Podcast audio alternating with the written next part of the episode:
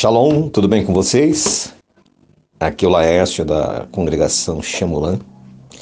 Eu gostaria de conversar com você um pouquinho sobre Purim.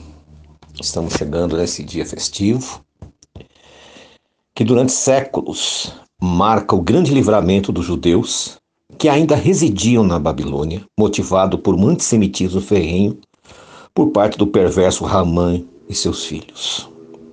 Vemos o desenrolar de um dos mais sórdidos planos de extermínio de um povo. Mas um dos fatos mais relevantes é a postura do rei Assuero. Fiel às leis de sua nação, ele não poderia revogar o decreto da solução final contra a comunidade judaica, mesmo sabendo que o soberano absoluto ele não poderia alterar a lei.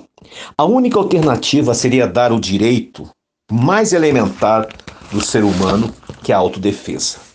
Eu não quero entrar no mérito da questão apenas, gostaria de chamar a reflexão se realmente nós deveríamos celebrar Purim da forma que os rabinos durante séculos têm feito. Conhecido como Carnaval Judaico, é comum ver nesse dia excessos de bebedeira, farras, danças, uma alegria exagerada. Será que eles, como formadores de opinião, não deveriam refletir melhor?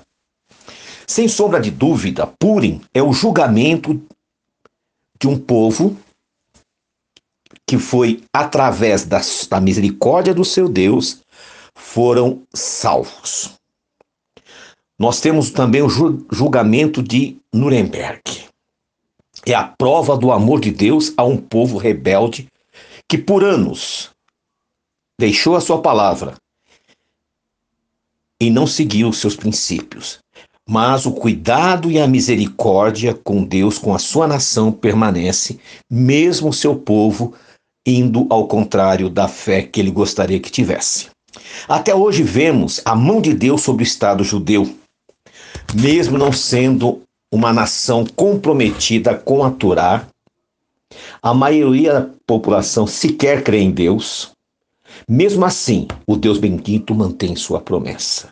Nós podemos ver os milagres que têm ocorrido naquele pequenino país.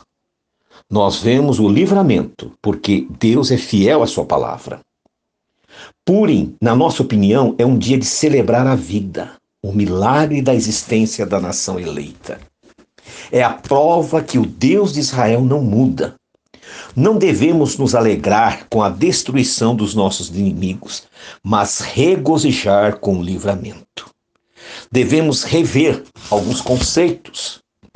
Não há alegria nenhuma de ver o ímpio perecer ou ser destruído, mas devemos jamais esquecer que a mão poderosa do Eterno de Israel, o Deus misericordioso, permanece.